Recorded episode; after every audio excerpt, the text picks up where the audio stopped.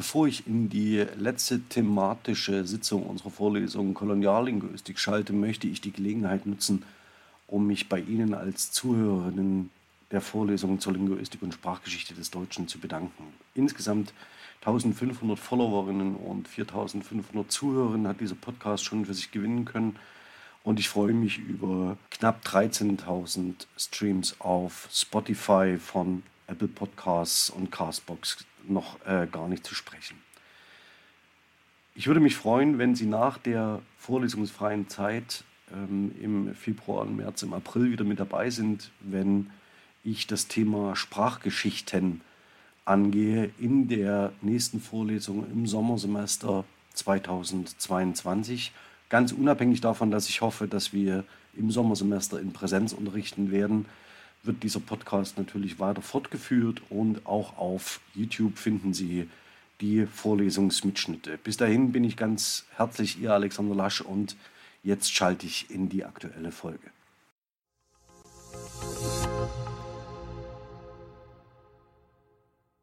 Ja, meine sehr verehrten Damen und Herren, liebe Studierende, herzlich willkommen zur letzten Vorlesung in diesem Wintersemester, in diesem etwas chaotischen Wintersemester, das wir begonnen haben, in Präsenz, dann irgendwie nach Hybrid ähm, gewechselt sind und schlussendlich voll digital ähm, das Semester beschließen. Das wird auch die Prüfungsform in der nächsten Woche betreffen. Dazu würde ich sehr gern im Anschluss an die Zusammenfassung ähm, noch, äh, oder darauf würde ich sehr gerne im Anschluss an die Zusammenfassung noch eingehen. Aber im Mittelpunkt soll heute noch einmal einen Rundumüberblick über die Themen und die Inhalte der Vorlesung tatsächlich ähm, äh, oder eine Zusammenfassung soll noch mal einmal im Mittelpunkt stehen.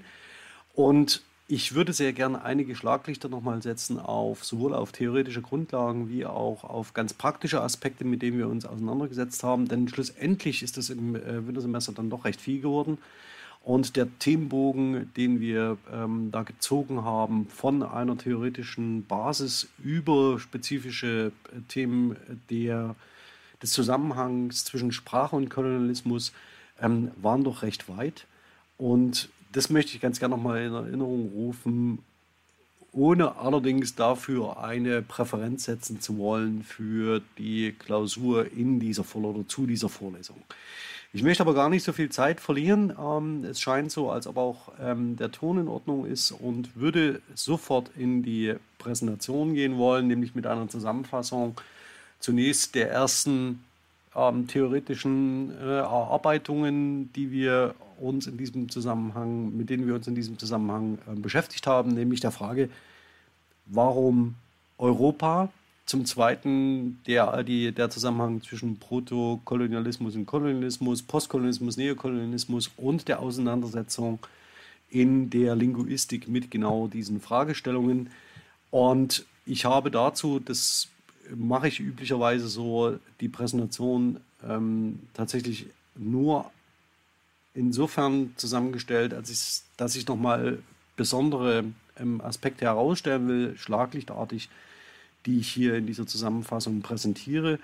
Wir haben uns auf verschiedene Art und Weisen angenähert an die Begriffsbestimmung dessen, was Kolonialismus oder Postkolonialismus sei. Eine der Bestimmungen, die hier zitiert worden ist, war die von Jürgen Osterhandel von 1995, wo es um die wesentlichen Merkmale von äh, Kolonisierung und Kolonialismus geht. Ähm, Nochmal äh, im Zitat, der Kolonialismus ist eine Herrschaftsbeziehung zwischen Kollektiven, bei welcher die fundamentalen Entscheidungen über die Lebensführung der Kolonisierten durch eine kulturell andersartige und kaum anpassungswillige Minderheit von Kolonialherren unter vorrangiger Berücksichtigung externer Interessen getroffen und tatsächlich durchgesetzt werden. Damit verbinden sich in der Neuzeit in der Regel sendungsideologische Rechtfertigungsdoktrinen, die auf der Überzeugung der Kolonialherren von ihrer eigenen kulturellen Höherwertigkeit beruhen.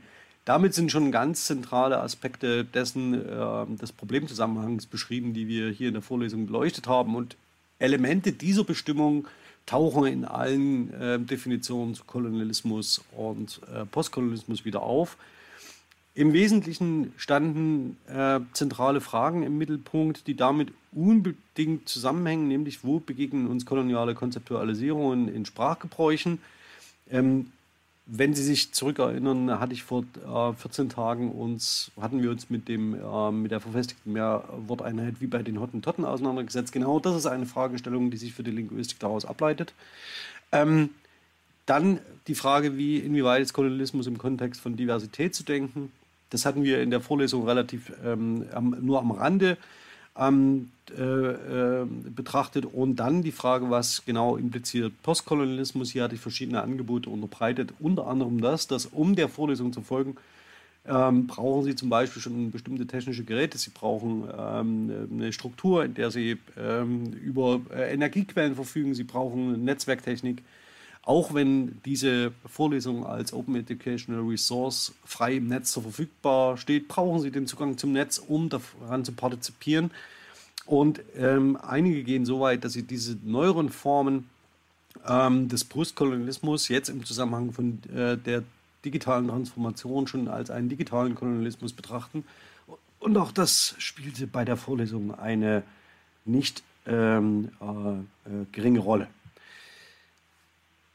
Um auf die Frage zu kommen, warum Europa, hatten wir uns mit Mitterauer auseinandergesetzt, der in seinen Überlegungen ähm, zum Protokolonialismus darüber spricht, dass er sehr, sehr gern, wenn er über koloniale Zusammenhänge nachdenkt, eben nicht mehr von einer Kolonialgeschichte sprechen mag, sondern von der Frage des sogenannten europäischen Expansionismus ausgeht, nämlich wo liegen die Gründe und Ursachen darin, dass besonders von Europa aus ähm, zwei ganz unterschiedlich motivierte Bewegungen und Motivationen ähm, dazu führen, dass sich koloniale Praktiken etablieren. Und er nennt zwei, nämlich einmal den religiös motivierten, ähm, äh, die religiös motivierte Militäraktion der Eroberung und eine von Profitinteressen getragene Wirtschaftspolitik. Und beide Aspekte hatten wir in der Vorlesung an der einen oder anderen Stelle ähm, immer wieder thematisiert und in den Blick genommen als zwei wesentliche Triebkräfte für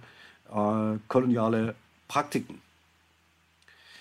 Hier noch einmal eine zweite Definition dessen, was Kolonialismus sei und ähm, die in Ergänzung als Klammer faktisch zu der, die ich äh, eingangs zitiert habe.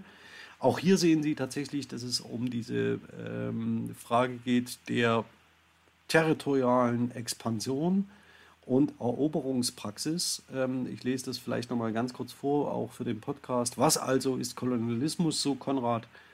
Die herkömmlichen Definitionen betonen dreierlei. Erstens ein territorial bestimmtes Herrschaftsverhältnis.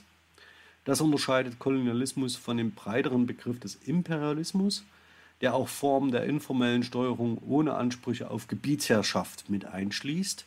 Zweitens die Fremdherrschaft, das hatten wir schon die dadurch charakterisiert ist, dass kolonisierende und kolonisierte Gesellschaften unterschiedliche soziale Ordnungen aufweisen und auf eine eigene Geschichte zurückblicken. Drittens schließlich die Vorstellung seitens der Kolonisatoren, dass beide Gesellschaften durch einen unterschiedlichen Entwicklungsstand voneinander getrennt sind und hier fehlt die Behauptung und Durchsetzung der eigenen Posterior äh, Superiorität der Überlegenheit.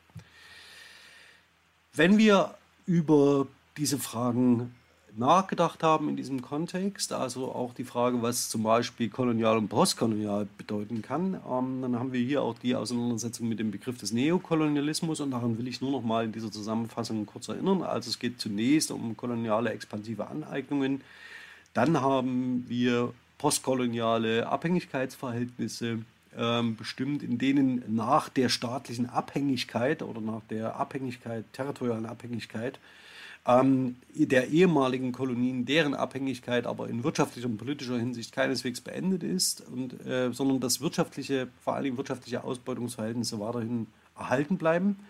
Und sich der Begriff des Postkolonialen genau auf die Beschreibung dieser äh, Strukturen bezieht, nämlich erstens sowohl temporal auf die Zeit nach der territorialen Abhängigkeit, also nach kolonialen äh, Zeit, zum Zweiten aber auf die, das Weiterbestehen kolonialer Praktiken ähm, nach der politischen Dekolonisation und drittens als die Überwindung von Denk- und Sprachmustern, die genau auf diesen Zusammenhang ähm, unreflektiert Bezug nehmen und sich weiter tradieren. Hier hatten wir ganz äh, verschiedene Beispiele, auf die ich noch zu sprechen komme.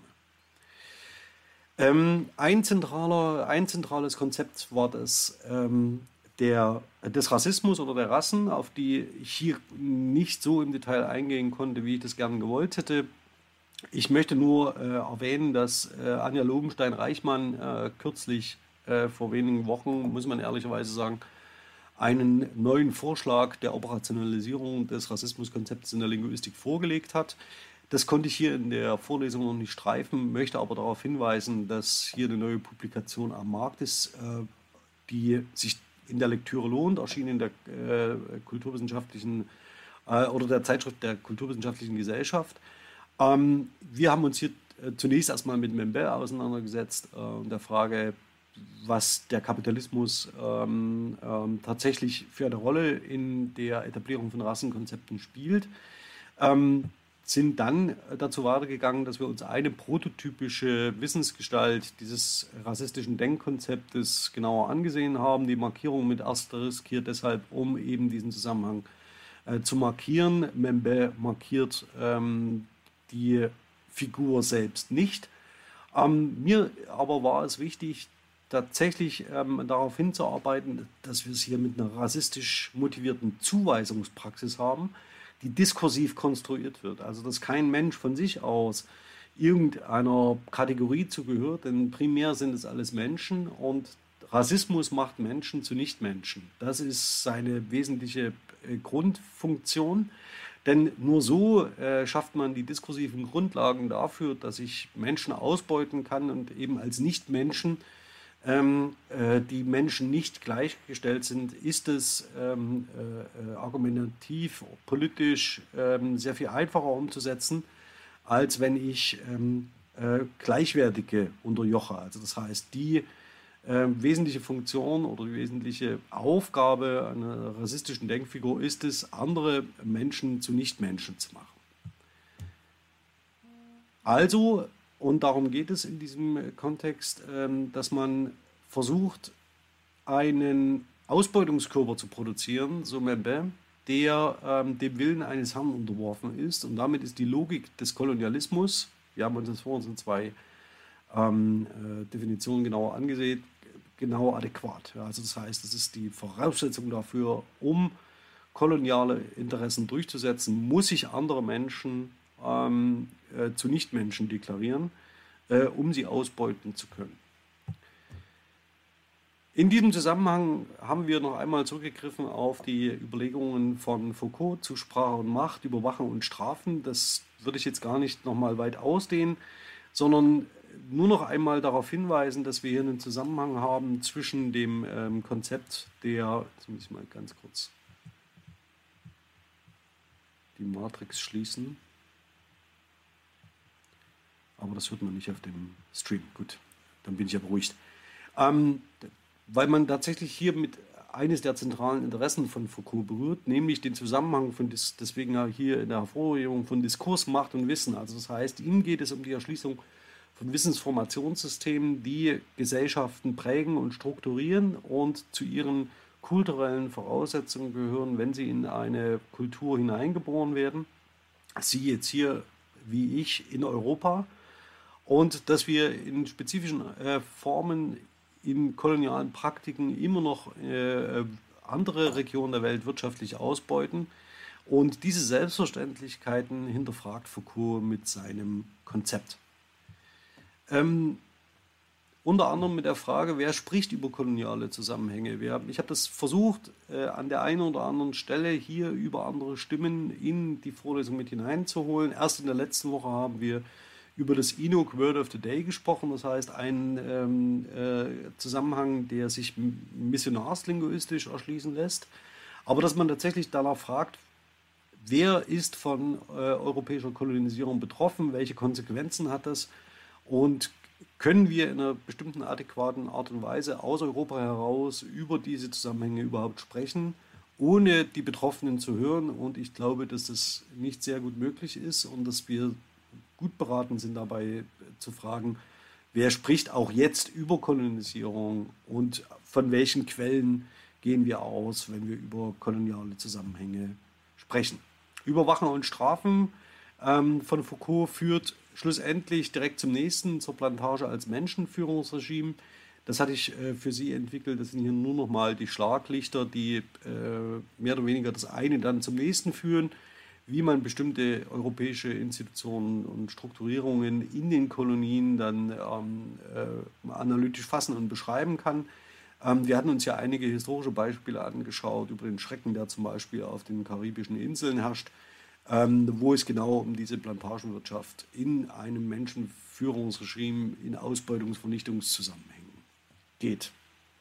Schlussendlich, um diesen Punkt hier mal zu schließen, ging es mir immer und immer und immer wieder darum zu zeigen, dass Rasse keine Entität ist, die irgendeine äh, biologische Grundlage hat, äh, das weiß man schon seit langem, sondern dass wenn wir uns damit beschäftigen, dass wir als Linguistinnen dann ganz klar ähm, die Position einnehmen müssen, Rasse ist ein diskursives Konstrukt, diskursives Konstrukt, das wir durch die Perpetuierung bestimmter Redeweisen und Strukturen und bestimmter Wahrnehmungen von Welt immer weiter transportieren, auch längst in einer postkolonialen Zeit. Erinnern Sie sich daran oder führen sich vor Augen, wenn Sie die Tagesschau ähm, sehen und da wird irgendwie von Afrika gesprochen, dass man sich durchaus fragen kann, ob man das nicht weiter ausdifferenzieren kann. Das ist eine typisch, ähm, äh, typische Sicht, ähm, europäische Sicht auf die Welt.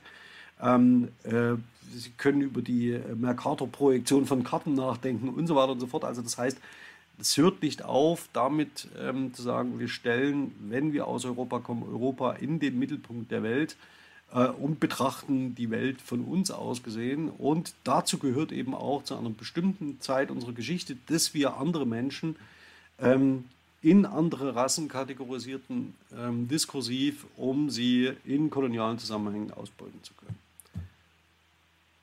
Ähm, das war die Arbeitsdefinition, mit der wir uns hier in der Vorlesung beschäftigt haben. Hier ging es vor allen Dingen um Angst, Sicherheit und Prävention. Das zeige ich Ihnen nur noch mal zur Erinnerung. Darauf gehe ich jetzt nicht weiter ein. Gleichfalls die Arbeiten von Ludger Hoffmann zum Rassismuskonzept und anderen Quellen, die wir uns hier genauer angeschaut haben. Hier fehlt, wie gesagt, äh, der jüngste Aufsatz von Anja äh, Lobenstein-Reichmann zu dem Thema, ähm, den ich äh, empfehlen kann und in der Beschreibung unter diesem Video noch einmal verlinke. Und das waren die historischen Beispiele, die wir uns dazu angesehen haben aus Oldendorfs Geschichte der Mission der evangelischen Brüder auf den karibischen Inseln. Ähm, mit einigen, glaube ich, sehr treffenden und sprechenden Beispielen in diesem Zusammenhang, wenn es um die Versprachlichung von Sicherheits- und Präventionsmaßnahmen und ähm, einer gefühlten Angst vor gegenseitiger Auslöschung in historischen Texten geht. Der nächste Punkt in diesem äh, Zusammenhang war die Auseinandersetzung mit der kritischen Diskursanalyse. Hatte ich zweierlei vorgeschlagen, nämlich einmal, dass wir uns die linguistische Diskursanalyse genauer anschauen und die kritische Diskursanalyse, zwei Schulen, die ähm, mit je unterschiedlicher Gewichtung sich äh, mit dem Thema auseinandersetzen. Zentral war immer wieder das sogenannte Dimian-Modell, also das diskursanalytische Mehrebenenmodell von Spitzmüller-Warnke, das zum Kanon in der germanistischen Diskursanalyse gehört, ähm, um einfach zu zeigen, an welcher Stelle wir mit welchen Analyseumgebungen äh, anschließen, an welchen Stellen äh, wir uns bewegen, wenn wir zum Beispiel auf koloniallinguistische Zusammenhänge schauen, wie die Forschung sich selbst positioniert und vor allen Dingen, wie wir zu der Interpretation und Leistung kommen, dass wir zum Beispiel über bestimmte Diskurs Akteurspositionen nachdenken, die in kolonial äh, gestützten, geprägten Diskursen sich zu Wort melden, entsprechend ähm, die Diskurse prägen und gestalten. Zum anderen haben wir uns aber die kritische Diskursanalyse nach Jäger genauer angesehen, die eben eine äh, politische Positionierung von Linguistinnen fordert. Ähm, das Ganze kann ich jetzt hier nicht nochmal ausrollen, aber das waren die zwei entscheidenden Perspektiven die darauf hinlaufen, dass wir natürlich uns immer fragen müssen, ähm, wenn wir uns mit schwierigen gesellschaftlichen, historischen Gegenständen auseinandersetzen, die unsere eigene Perspektive auf Welt permanent in Frage stellen, dass wir dann natürlich ähm, auch die Aspekte einer kritischen Diskursanalyse mit äh, einbeziehen sollten, um unsere eigene Position zu reflektieren.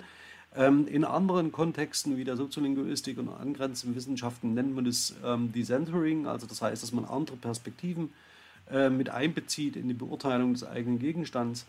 ähm, und sich auch durchaus die Frage stellt, ähm, auf welchem Blickpunkt und Standpunkt äh, man steht, wenn man in einer bestimmten Art und Weise über die Welt spricht. Und dafür ist eine Auseinandersetzung mit der kritischen Diskursanalyse notwendig. Nichtsdestotrotz, auch hier nochmal von Spitzmüller-Warnke, ist natürlich zu fragen, ob äh, auf der Basis derselben äh, äh, äh dieser, dieses Postulats der Kritik an ähm, diskursiv ähm, Arbeiten und Macht- und Wissensformation ähm, gleichzeitig von den Forscherinnen und Linguistinnen selbst eingelöst werden muss, indem sie ihren eigenen Standpunkt kritisch reflektieren. Und ähm, das ist zwingend Voraussetzung, um überhaupt ähm, äh, eine valide Aussage über die Beobachtungen zu machen, die man an Texten entwirft. Deswegen hier noch einmal diese Zusammenfassung von Spitzmüller und Warnke. Von dort aus haben wir weitergeblickt in Richtung Koloniallinguistik zum ersten Mal, also mit einer ganz knappen Einführung. Wir kommen später zu einem zweiteren, äh, späteren Zeitpunkt nochmal darauf zurück. Hier hatte ich mich vor allen Dingen mit der ähm, erstmal eine Begriffsbestimmung der Koloniallinguistik, wie sie in der germanistischen Linguistik etabliert ist, seit, äh, seit ungefähr 10, 11 Jahren. Oder beginnend eigentlich mit, mit Warnkes äh, ähm, Aufschlag 2009. Ähm, und bin da vor allen Dingen darauf eingegangen, dass ich der, die sogenannte Koloniallinguistik oder die, der Zusammenhang von Sprache und Kolonialismus, wenn wir im deutschsprachigen Raum äh, über Analysen sprechen, sich vor allen Dingen auf die deutsche Postkolonial, äh, Postkolonialzeit mit dem Blick auf den öffentlichen Diskurs im Kaiserreich bezieht. Ähm, und zum Zweiten haben wir eine sogenannte Missionarslinguistik. Ist, ist, da ist die, ist die Forschungsarbeit im äh, Bereich der germanistischen Linguistik nicht so breit, die vor allen Dingen Kodifizierungsversuche indigener Sprachen durch sogenannte Laienlinguisten oder Missionarslinguisten zum Gegenstand hat. Äh, auch dafür hatten wir dann entsprechende Beispiele in der Vorlesung, also vor allen Dingen in der letzten Woche, äh, um das nochmal in Erinnerung zu rufen zum Inuk World of Today. Ich hatte Ihnen an einem Beispiel dann gezeigt, nämlich der ähm, Einschätzung, wie die Kolonisierung in den heutigen Vereinigten Staaten abgelaufen ist, dass wir gut beraten sind, ähm, auch andere Quellen als diese äh, uns genauer anzusehen, andere deutschsprachige Quellen im Zusammenhang mit einer Koloniallinguistik, um ähm, unsere Perspektiven auf Berichte aus der Welt ähm, zu weiten und vor allen Dingen auch ein differenzierteres Bild über den Zusammenhang von ähm, europäischem Expansionismus, Mission und ähm, postkolonialen Praktiken zu gewinnen. Beispiel war hier, waren Texte von ähm, Deutschen aus der Nordamerika-Mission im Kontext der Herrnhuter Brüdergemeinde, die uns begleitet hat durch die ganze Vorlesung, ähm, die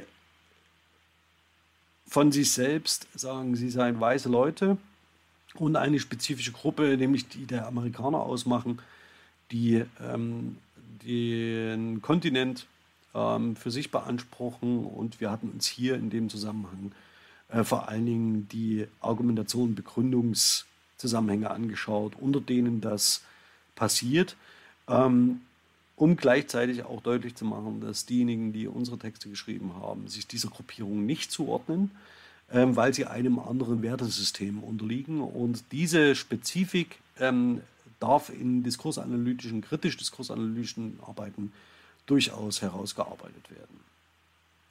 Dann sind wir mehr oder weniger in die thematische Auseinandersetzung gegangen in dieser Vorlesung und haben uns zunächst erstmal mit ähm, einer politolinguistischen Fragestellung auseinandergesetzt. Das heißt, der Frage, wie was passiert denn überhaupt, wenn wir andere bezeichnen? Ähm, wie gelingt das? Und ein zentrales äh, Konzept hier ist das der sogenannten Schlagwörter, die wir dann weiter ausdifferenziert haben mit Wendler und Hermanns nach Fahnenwort, Stigmawort, Hochwort, Wort, Unwort und Affirmationswort.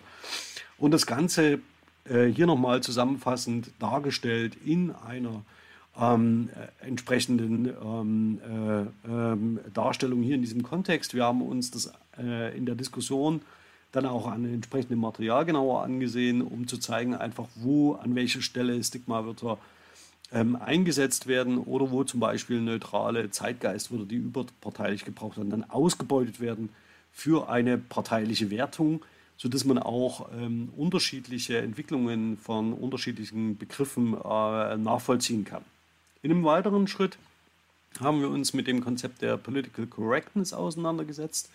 Hier ging es vor allen Dingen darum, dass ich ähm, zeigen wollte, wie diese Schlagwortdebatte innerhalb ähm, äh, des öffentlichen oder des Mainstreams durchschlägt, indem nämlich Political Correctness zunächst ein Kampfbegriff, äh, ein Stigma-Wort äh, ist aus der neuen Rechten, das aber im Moment adaptiert wird im, im öffentlichen Diskurs, so dass man äh, tatsächlich hier von, äh, wie äh, Lobin das sagt, von einer Sprachschlacht ähm, äh, sprechen kann. Ähm, Sie sehen es hier alle ähm, Aspekte noch einmal zusammengefasst, die in diesem Kontext eine Rolle spielen. Also der Diskurs um politische Korrektheit geht oft weit über sprachliche Themen hinaus und bezieht dabei auf eine vorgebliche Problematik einer unvoreingenommenen Thematisierung, oft auch als Tabuisierung, Zensur oder Umerziehung bezeichnet.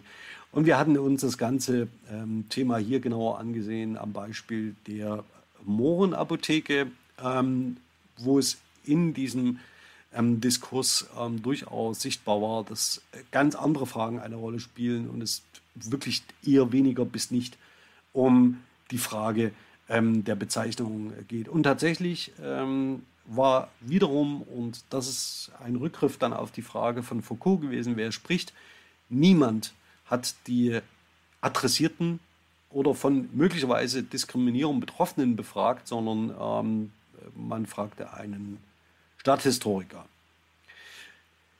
Genauer haben wir uns diesen Kampf um Wörter dann noch angesehen äh, im Kontext der, eines Artikels zum, ähm, zur Relativierung des Konservatismus. Also das heißt, ähm, Sie können das Beispiel dann in der entsprechenden Vorlesung sich genau nochmal anschauen, wo es genau um die Frage ging, welche Formen der Arbeit an Begriffen gibt es. Ähm, das hatte ich für Sie hier nochmal herausgestellt als ein äh, Beispiel für die Politolinguistik. Schlussendlich, und das sollte deutlich geworden sein, in diesen Hinnäherungen und Annäherungen, sowohl im Kampf um Wörter als auch um Political Correctness, geht es immer um uns und die anderen. In der Soziolinguistik und in anderen Bereichen bezeichnet man das als Othering. Das heißt, wie, mit welchen Techniken und Praktiken bezeichnen wir diejenigen, die wir als fremd wahrnehmen, als die anderen ähm, und in welcher Form äh, würdigen und wertschätzen wir sie. Äh, in den Kontexten, in denen wir uns hier bewegen, ähm, wird durch Othering, also wir machen die anderen zu anderen, ähm, äh, werden die anderen herabgesetzt. Das hatte ich Ihnen mit dieser großartigen äh, Grafik versucht ähm, von Tom Gold ähm, zu zeigen und zu illustrieren dass es tatsächlich nicht um objektive Zustände geht, sondern Othering ist genauso wie die Rasse als diskursives Konstrukt eben eine Form der sprachlichen Perspektivierung von Welt und der Steuerung von ähm, Wahrnehmungsgegenstandsausschnitten, wenn wir andere dazu einladen, unsere Welt sich zu teilen. Und wenn sie das häufig genug tun und immer wieder perpetuieren, dass dann natürlich ähm, diese Formen sich verselbstständigen, es kommt zu Entrenchment, ähm, das heißt zu einer Verstetigung ähm, von bestimmten äh, sprachlichen Strukturen, die dann wiederum, so das Postulat der kognitiven Linguistik, zur Verfestigung von kognitiven Strukturen führen, sodass sie, wenn sie länger in einer Kultur, wieder mit Foucault, mit, äh, in einer Kultur leben, in die sie hineingeboren werden, gar nicht in der Lage sind, äh, spezifische ähm, Positionen anders zu bezeichnen und das mit den Ausdrucksweisen, die sie tagtäglich verwenden, mit den Metaphern, die sie gebrauchen, ähm, immer schon ähm, die Welt in der Art und Weise sehen, wie sie für sie kulturell äh, äh, determiniert ist. Und dass ein Bewusstsein, dass das so ist, nämlich dass sie schon in eine Struktur hineingeboren werden, die bestimmte Machtverhältnisse invisibilisiert, könnte man sagen, dass mit dem Bewusstsein dafür schon der erste ähm, äh, Punkt dafür gelegt ist, dass sie Widerstand leisten, genau gegen die in sprachlichen Strukturen zum Beispiel sichtbaren Machtverhältnisse. Dafür ein wirklich tolles Beispiel, weil man hieran alles zeigen kann. Was man hieran noch zeigen kann, ist die Auseinandersetzung, die wir dann ähm, im weiteren Verlauf der Vorlesung uns genauer angesehen haben, also ganz typische Konstruktionen, mit denen das passiert, nämlich erstens Eigenschaftszuweisungen und zum zweiten lexikalische Entitäten und zum dritten ähm, äh, äh, demonstrativer, auch das ist hier zu sehen, und zum vierten äh, äh, adjektivische Attribute. Also in diesem Beispiel ist tatsächlich bis auf die explizite Eigenschaftszuweisung alles drin. Ähm, wenn wir ähm, uns in diesem Zusammenhang äh, bewegen, dann wird auch klar, dass wir hier eben von einem komplexen kulturellen Phänomen sprechen. Es reicht nicht aus, zum Beispiel über Etymologie ja, zu sprechen. Ähm, das war hier nochmal ein Zusammenhang von Lubin. Es ist eben kein rein sprachliches Thema. Und man kann eben nicht die, ähm, äh, das diskriminierende Potenzial, das möglicherweise Mohrenstraße- und Mohrenapotheker haben, eben nicht über die Etymologie eines Wortes erklären, sondern man muss die komplexen kulturellen Zusammenhänge sehen, in denen ein bestimmtes Wort gebraucht wird. Und dafür kann eine Diskurslinguistik äh, wichtige Hinweise liefern. Zu Weihnachten eine Sonderfolge gewissermaßen zu den Critical Whiteness Studies, zu der Frage, wie die, das, die Sichtweise noch einmal umkehrt, dazu aber gleich mit der Frage, wie weiß ist Jesus, ähm, tatsächlich eine dieser Eigenschaftszuweisungen, die wir vornehmen, indem wir zum Beispiel bestimmte bildliche Darstellungstraditionen haben, für die hier ähm, von äh, Georg van Handhorst ähm, tatsächlich ein Beispiel gegeben ist, ein prototypisches ähm, und nämlich die Frage, dass nicht nur Rassismus selbst Konstrukt ist, sondern Weißsein ist ebenfalls ein Konstrukt, das in, dieser, äh, in diesem System des Rassismus zu denken ist. Und nur weil es für uns invisibel ist, weil wir selbst weiß sind und äh, selbst nicht zur Problematisierung beiträgt, muss man die Frage stellen, ob äh, nicht dieses äh, Konstrukt des Rassismus, also das Weißsein, die Kategorie, die soziale Kategorie des Weißseins, nicht genauso in äh, den kollektiven Wissens- und Machtmustern aufgedeckt werden muss. Das ist eine typische Frage, die sich an Foucault anschließt. Das habe ich an verschiedenen Beispielen durchdiskutiert, habe dafür auch Konzepte der kognitiven Linguistik in Anschlag gebracht, zum Beispiel das der Prototypik und der Metaphorisierung und schlussendlich das Ganze dann in der Frage münden lassen, ob äh, wir, wenn wir über diese kognitive Linguistik nachdenken, uns einfach nicht in äh, bestimmte Darstellungstraditionen und Metaphern eingeübt haben, die das Weißsein als den Normalfall zeigt und habe das dann an unterschiedlichen Konzepten ähm, durchgespielt ähm, und dafür auch, glaube ich, eine methodische, theoretische Grundlage in dieser speziellen Sonderfolge ähm, äh, vorgestellt, nämlich die Frage, wie bilden wir Metaphern, wie funktioniert Entrenchment, wie funktioniert Prototypik, ähm, so dass wir auf die Idee kommen, dass unsere Darstellung, zum Beispiel der heiligen Familie, ähm, die normale sei. Eine wirkmächtige Konstruktion haben wir uns in dem Zusammenhang äh, angesehen, das hatte ich gerade nochmal anzitiert, nämlich die Frage, wie weiß ist Jesus? Also Jesus ist weiß, eine typische Eigenschaftszuweisung. Andere Konstruktionen ähm, kommen dann noch mit hier hinein, noch einmal zur Wiederholung dieses Bild. Also erstens demonstrativer, das Zeigen auf andere, die eben nicht wir selbst sind. Zum Zweiten bestimmte lexikalische Entitäten ähm, und zum Dritten attributive Adjektive. Und dann ähm, habe ich das Ganze für Sie versucht, ähm, zum, konstruktionsgrammatisch einzuordnen, weil das Paradigma ist, in dem ich mich ähm, in anderen Kontexten auch bewege. Und hier haben wir dann natürlich die, äh, das Phänomen, dass wir, wenn wir über Attribution reden, eine sehr, äh, sagen wir mal, über konstruktionale Zusammenhänge reden, die sehr niederschwellig, äh, also näher, eher nicht sonderlich komplex sind, aber eine sehr starke Wirkung entfalten können. Zunächst einmal noch hier im Kontext äh, dieses Zusammenhangs mit den wirkmächtigen Konstruktionen die Eigenschaftszuweisung der Askription hatte ich Ihnen einen Beleg aus Loskiel, äh, aus der Nordamerika-Mission gezeigt. Also die weißen Leute und wir selbst sind so böse und wir sind als die Heiden, also die gleichzeitig noch mit einem Vergleich daherkommt. Bin dann ähm, in, äh, äh, aber relativ schnell zu den attributiven Adjektiven gekommen, die im Kontext von Kollokation zu denken sind. Hier eine äh, ganz kurze Einschätzung auf, aus der, der konstruktionsgrammatischen Zugänge zu narrativen Texten. Vielleicht ganz kurz. Verfestigungsprozesse in Gestalt von sprachlichen Musterbildungen können potenziell alle sprachlichen Ebenen der Zeichenorganisation betreffen. Besonders augenscheinlich werden sie bei Kollokationen, also dem, zum Beispiel hier im äh, äh Beispiel der Vorlesung zwischen Nomen und attributivem Adjektiv oder formelhaften Einheiten wie etwa Begrüßungsformeln des Typs mit freundlichen Grüßen Guten Tag.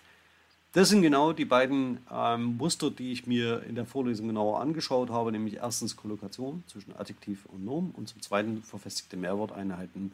Dazu komme ich aber gleich noch. Nämlich jetzt zu den verfestigten Mehrworteinheiten und ihren Wurzeln in kolonialen Diskursen. Hier hatten wir uns mit, dem, mit der Mehrworteinheit wie bei den Hottentotten auseinandergesetzt.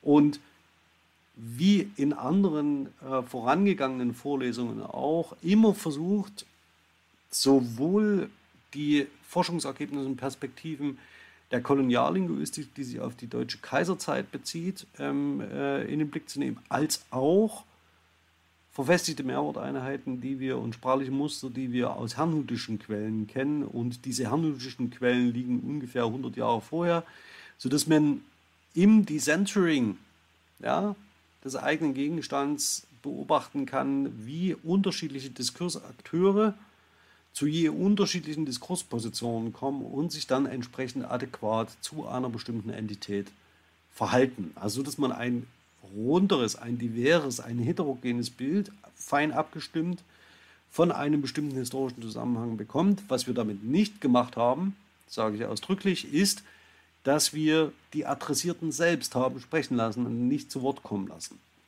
Ähm, das ist ein Versäumnis in dem Fall, ähm, gebe ich ähm, sehr, sehr gern zu. Ähm, nichtsdestotrotz hängt es genau bei diesem äh, Sprichwort wie bei den Hottentotten zusammen, dass unsere Forschungszusammenhänge in Digital Herrnhut noch nicht nach Südafrika reichen. Das heißt, da bin ich, ähm, da haben wir noch ein Desideratum und eine Lücke, die wir schließen müssen, aber vielleicht gelingt uns das ja in der nahen Zeit. Genau hier ist, sind diese äh, ist dieser Phraseologismus wie bei den Hottentotten einzuordnen. Es ist eben kein einfaches Wort mehr und es ist auch keine verfestigte Mehrworteinheit im Sinne einer Kollokation, also eines Zusammentretens von zwei Entitäten wie Adjektiv und Nomen, sondern es geht darüber hinaus und wir haben uns hier das Beispiel genauer angesehen. Zur Erinnerung nur noch einmal, damit das Ganze jetzt nicht so kontextlos dahersteht, ist, dass wir ähm, wie bei anderen diskriminierenden und rassistischen Begriffen, die wir hier verwendet haben in der Vorlesung, auch bei Hottentot und Kaffer davon auszugehen, dass genau dieser Gebrauch hier dominiert, auch historisch.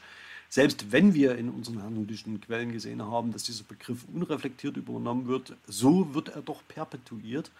Und auch er trägt, also diese Perpetuierung trägt auch zur Verfestigung eines bestimmten Weltbilds bei, auch wenn ähm, in den Texten deutlich wird, dass äh, in den herrnhutischen Zusammenhängen eine ganz andere äh, soziale Wirklichkeit gespiegelt wird im Vergleich ähm, zu den Texten, die wir aus der deutschen Kolonialzeit gesehen haben, die wir in den Zusammenhang gerückt haben, der Vernichtung der Herero, dem Genozidvölkermord an den Herero und der Niederschlagung des Aufstands der Nama unmittelbar in diesem Kontext.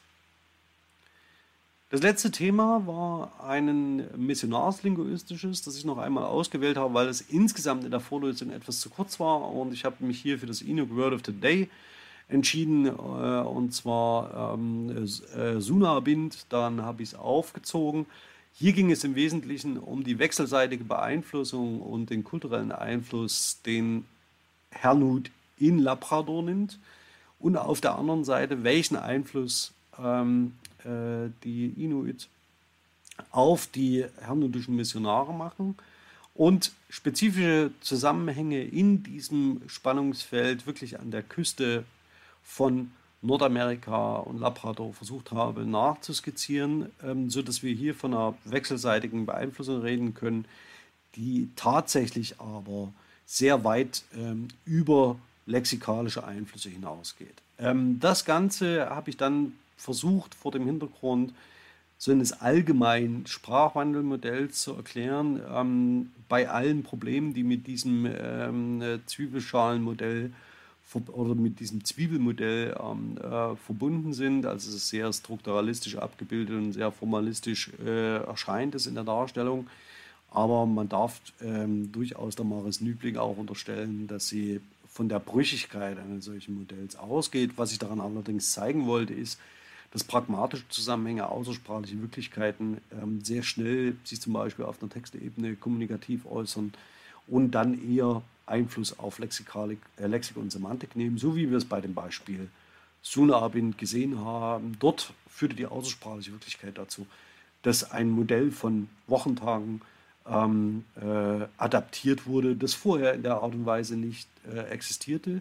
Und natürlich ähm, mit der Pragmatik der Feier des sonntäglichen ähm, Gottesdienstes zusammenhängen, womit wiederum verschiedene Texte verbunden sind und so weiter und so fort. Die Zusammenhänge habe ich Ihnen in der letzten Woche erläutert.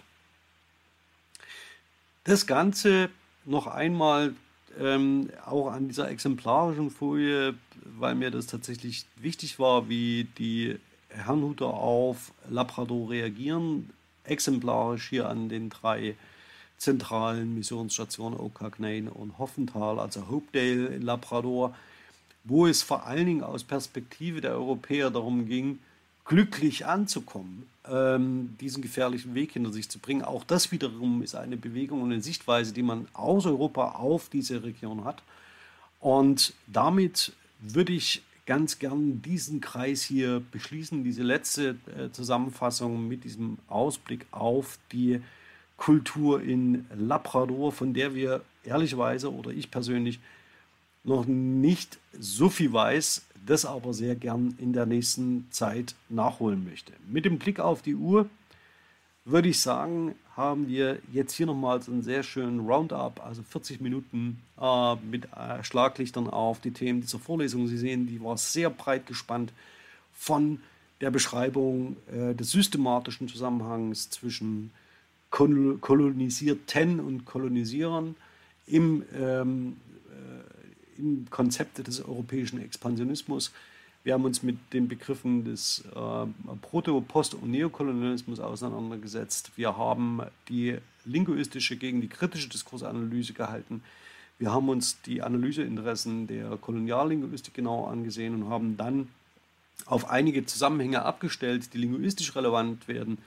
Worte als Waffe, die Political Correctness als ein Schlachtfeld, ähm, auf dem unter anderem diskriminierende und rassistische Konzepte verhandelt werden, auch im öffentlichen Diskurs. Und haben uns dann zum Abschluss ähm, mit dem sehr starken Fokus auf linguistische Fragestellungen wirkmächtige Konstruktion im Dienste verbaler Herabsetzung angesehen. Da war die Konstruktion der Eigenschaftszuweisung x ist y, womit ähm, eine, zumindest eine Teilsynonymität dieser Konzepte hergestellt wird. Das nächste attributive äh, Adjektive, die in stark, stark wertend ähm, ihre Nomina näher bestimmen. Dann haben wir uns lexikalische Einheiten genauer angesehen und das Ganze hoffentlich immer im Wechselspiel zwischen unterschiedlichen Perspektiven auf ein zum Beispiel ein äh, Kolonisierungsgebiet oder ein Missionsgebiet. Da hatten wir ähm, die Karibik, äh, Nordamerika, Südafrika und Labrador als mögliche Themengegenstände, also auch sehr breit gestreut mit einer entsprechenden zeitlichen ähm, äh, Streuung zwischen dem 18. Jahrhundert auf der einen Seite und Ende des 19., Anfang des 20. Jahrhunderts auf der anderen. Wenn ich mir eine Lieblingsfolge der Vorlesung ähm, heraussuchen müsste, dann wäre das die zu dem, der verfestigten Mehrwerteinheit Hottentotten, ähm, weil die sehr deutlich macht, wie groß das, Spannung, das Spannungsgefüge ist innerhalb der deutschsprachigen Überlieferung aus Südafrika ist ähm, und tatsächlich welche koloniale, äh, kolonialen Schrecken äh, verbunden sind mit äh, und die tiefe Schuld, ähm, die sich Deutschland dort als Kolonialmacht aufgeladen hat. Zum anderen ähm, würde ich mir die Critical Whiteness Studies noch einmal genauer anschauen wollen. Auch diese Vorlesung als gewissermaßen als Sonderfolge vor Weihnachten. Ähm, hat mir sehr viel Freude gemacht in der Vorbereitung. Wenn Sie der Vorlesung bis hierhin gefolgt sind, haben Sie ganz herzlichen Dank ähm, dafür. Das ist die letzte thematische äh, Folge in diesem Semester. Die Vorlesung oder wir alle gehen nach der Prüfungsphase in die vorlesungsfreie Zeit.